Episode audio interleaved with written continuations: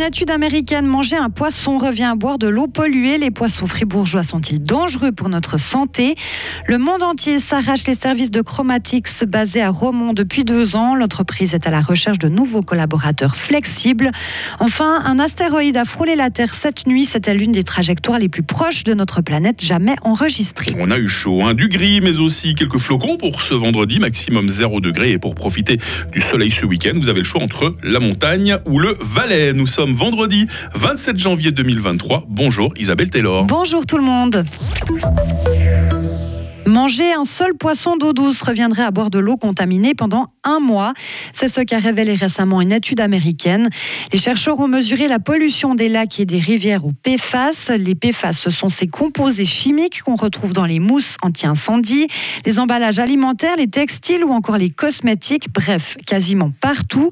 Aujourd'hui, on se rend compte qu'ils sont toxiques. Le canton de Fribourg vient donc de mener une première campagne de dépistage dans ces eaux. Maël Robert. 23 échantillons ont été prélevés l'an passé selon le service de l'environnement dans des lieux connus pour être pollués, cinq décharges, des sites industriels, une ancienne place d'exercice des pompiers, dans deux zones qui ont été ravagées par des feux et où de grandes quantités de mousse anti-incendie ont été utilisées. Des analyses ont aussi été faites dont trois captages d'eau potable exposés à cette pollution. De nouvelles mesures dans les eaux seront faites ce printemps. On connaîtra les résultats dans le courant de l'année. Dans un second temps, la concentration de ces substances polluantes dans les poissons d'eau douce, cette fois, sera scrutée de près, d'après le service de sécurité alimentaire fribourgeois, parce que c'est la suite logique. Petit à petit, ces PFAS se propagent dans l'eau, le sol, s'accumulent dans les plantes et les animaux. Pour le moment, il est encore trop tôt pour dire si, comme aux États-Unis, les poissons fribourgeois que l'on pourrait manger contiennent ces composés toxiques. Aujourd'hui, on sait que ces molécules affaiblissent le système immunitaire, perturbent le système hormonal, sont cancérigènes, mais on ne sait pas vraiment à partir de quel seuil ils sont dangereux.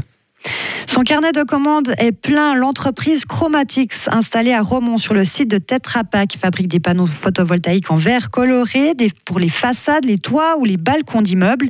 Elle les fabrique grâce à une technologie unique au monde et la demande vient de partout. Chromatix va par exemple habiller les nouveaux bâtiments de Google à San Francisco qui doivent bientôt être autonomes en énergie. La société va aussi, veut aussi embaucher une vingtaine de nouveaux employés à partir du mois de mars, des automaticiens, des personnes spécialisées dans le et dans le photovoltaïque. Le but est de pouvoir augmenter les cadences de production. Rafik Anbali est le patron de Chromatix. Il faut que ça tourne 24 heures sur 24. D'abord du point de vue énergie, du point de vue rendement, c'est infiniment plus mieux pour la société. Et cela à partir probablement de fin mars. Ça veut dire aussi pour les employés, c'est des horaires euh, de nuit, des horaires irréguliers, des horaires parfois très tôt, très tard, euh, des conditions peut-être un peu pénibles. Elles peuvent être pénibles, mais ils ont beaucoup le choix. C'est-à-dire, on ne prend aucune décision sans les voir d'abord. Et qui peut, qui ne peut pas? Ceux qui ont des enfants, ceux qui n'en ont pas. Et bien sûr, la rémunération va avec. L'entreprise Chromatix compte une quarantaine d'employés aujourd'hui.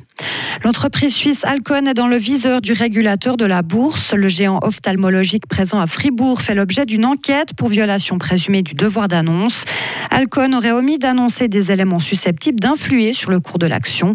L'enquête devra déterminer si c'est le cas ou pas.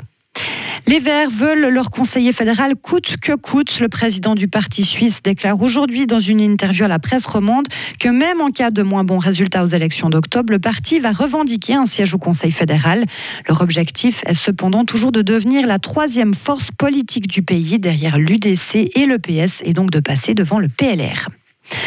Enfin, un astéroïde de la taille d'un camion a frôlé la Terre il y a quelques heures. Ça s'est passé à 1h29 très précisément.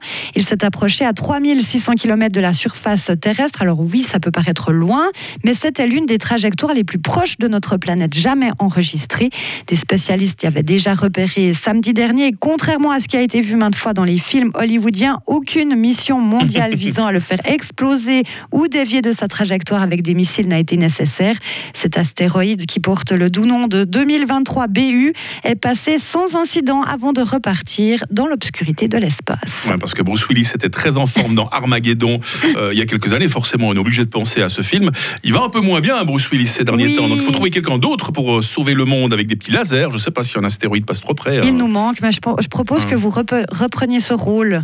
Vous Ça- voyez, ça moi, en vous- Bruce Willis Ouh là ça vous irait très bien. Je vous Oh. vois très bien dans une combinaison euh, de cosmonaute. Ouais, Parfait. moulant- moulante la combinaison. Hein. Évidemment. C'est une drôle d'idée. ce matin. Je préfère continuer à faire de la radio si vous ne voyez pas d'inconvénient.